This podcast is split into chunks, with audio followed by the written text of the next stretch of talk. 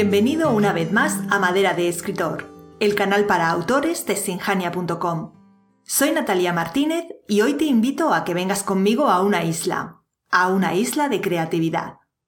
Como ya sabrás, hemos hablado ya mucho de ser productivo con anterioridad en este canal. A estas alturas ya sabes la importancia de tener el hábito de escribir a diario o al menos con frecuencia, de crear una rutina de escritura y de vencer a la malhadada procrastinación. También hemos hecho en el blog un itinerario de productividad con una selección de los mejores artículos que hemos publicado sobre este tema. No te lo pierdas, te lo dejo enlazado. Y, aprovechando que estás en la web, únete a nuestra comunidad de escritores. Así, todas las semanas te mandaremos los nuevos artículos directamente a tu correo. De modo que el hábito y la rutina son vitales para desarrollar una práctica de la escritura consciente que te permita hacerlo cada vez un poquito mejor, mover tus límites, superar tus fallos y entrenar tus destrezas. Sí, todo eso es cierto, pero la literatura es arte y la escritura es creación. De modo que más allá de trabajar en la trinchera día a día, también hace falta propiciar lo que podría denominarse islas de creatividad las islas de creatividad son espacios de tiempo que reservas para conectar con tu yo creador y centrarte por completo en una tarea, un tema o un proyecto. Se trata de buscar un espacio de calma y desconexión de las ocupaciones y obligaciones cotidianas, como las relacionadas con el trabajo, si tienes uno nutricio al margen de la escritura, la familia, los compromisos sociales. Pero en ese espacio de calma deberás además desconectar de tu rutina de escritura habitual. Lo que pretenden las islas de creatividad es crear una ruptura, parcial y controlada, con todo lo cotidiano. ¿Por qué? Porque lejos de las tareas y obligaciones habituales, de las costumbres y hábitos diarios, tu cerebro se libera, divaga, fantasea, y en ese estado las ideas brotan a raudales. Por eso, como la escritura forma parte de tu rutina cotidiana, o debería, para propiciar una isla de creatividad debes desconectar durante unos días de ella, no de la escritura en sí, sino de la rutina diaria que has creado o deberías para dedicarte a ella. Es decir, si todos los días escribes de 6 a 8 en tu escritorio, debes suspender ese hábito durante el tiempo que dure tu isla de creatividad. Para crear una isla de creatividad no hace falta que te vayas de verdad a una isla, aunque puedes hacerlo si tienes esa suerte. La isla de creatividad es meramente un tiempo de desconexión de lo rutinario para, en cambio, conectar en profundidad con ciertas ideas en las que quieres enfocarte. Diseñar tu plan de marketing, planificar tu nueva novela, reenfocar tu carrera de escritor. Una isla de creatividad no son unas vacaciones. No consiste en vaguear, ni siquiera en descansar. Una isla de creatividad pretende darte el tiempo que necesitas para centrarte en un determinado proyecto y explorar sus posibilidades, dejando que surjan ideas, opciones y planes y dándote permiso para pensar a lo grande, sin ponerte límites y sin que los pensamientos negativos hagan de las suyas y te susurren imposible. Se podría decir que una isla de creatividad es casi un estado mental, pero es un estado mental que hay que propiciar. Por ello, lo primero que debes hacer es reservar un espacio de tiempo. Al menos deberías despejar un día en tu agenda para poder dedicarte por completo a tu isla. Pero si consigues que sean dos o tres, podría ser mejor. Si bien esto depende un poco de la envergadura del proyecto para el que crees tu isla. Si es muy complejo, puede necesitar varios días, mientras que si es relativamente sencillo, un único día puede ser suficiente. De modo que una isla de creatividad es un momento en el tiempo, pero funciona todavía mejor si además es también un espacio. En efecto, para que la desconexión con lo cotidiano sea total, no hay nada mejor que cambiar de paisaje.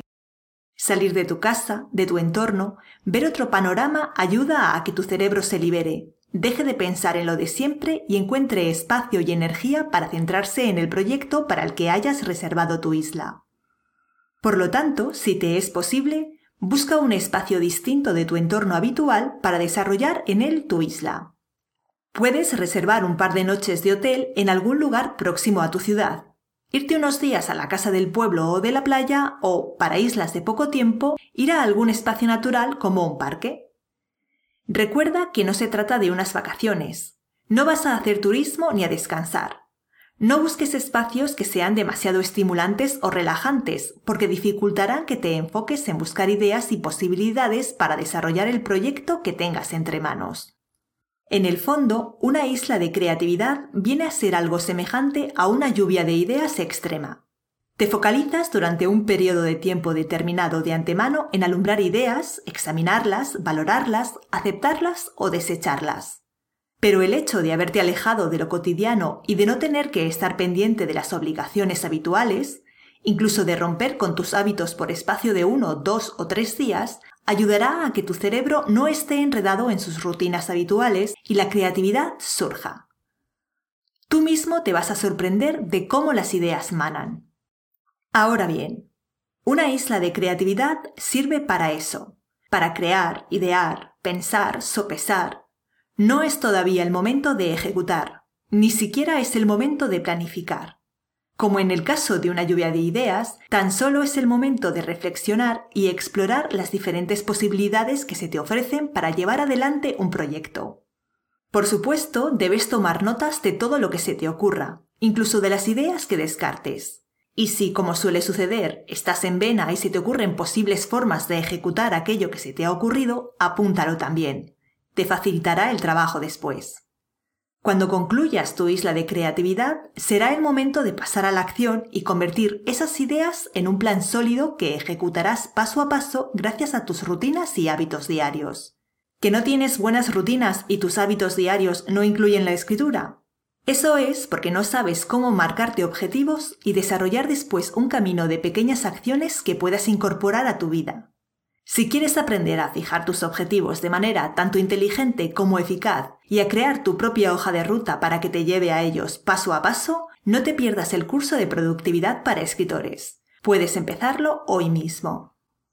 Como ves, los beneficios de reservarte tus islas de creatividad son muchos.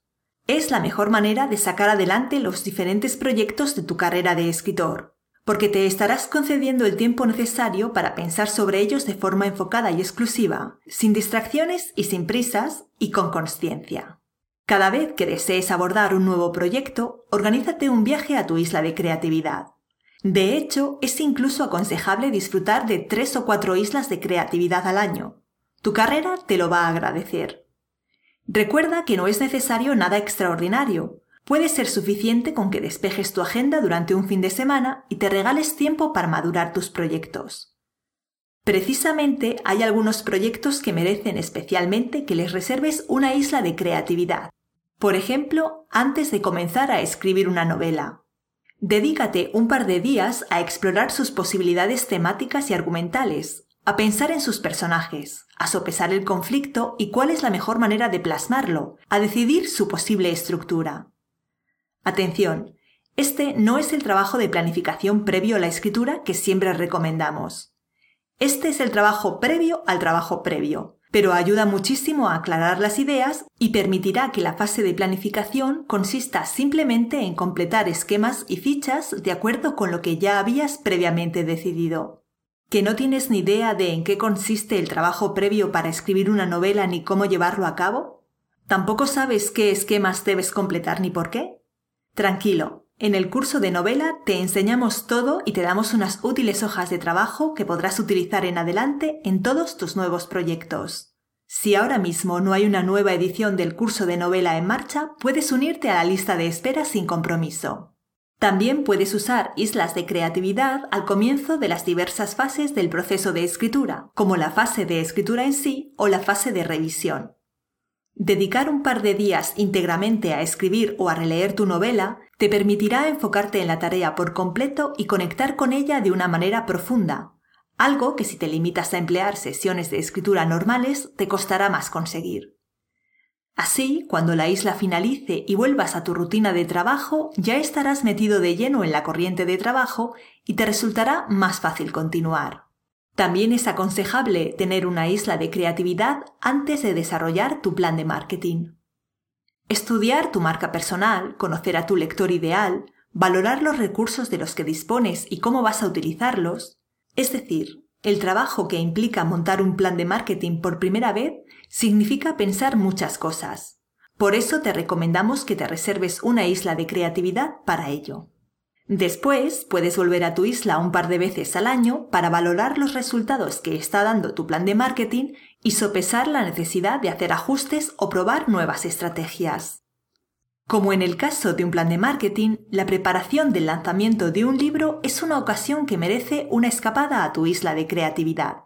Hay muchas cosas en las que pensar y muchas decisiones que tomar para que luego todo vaya como la seda y alcances los objetivos que te habías propuesto.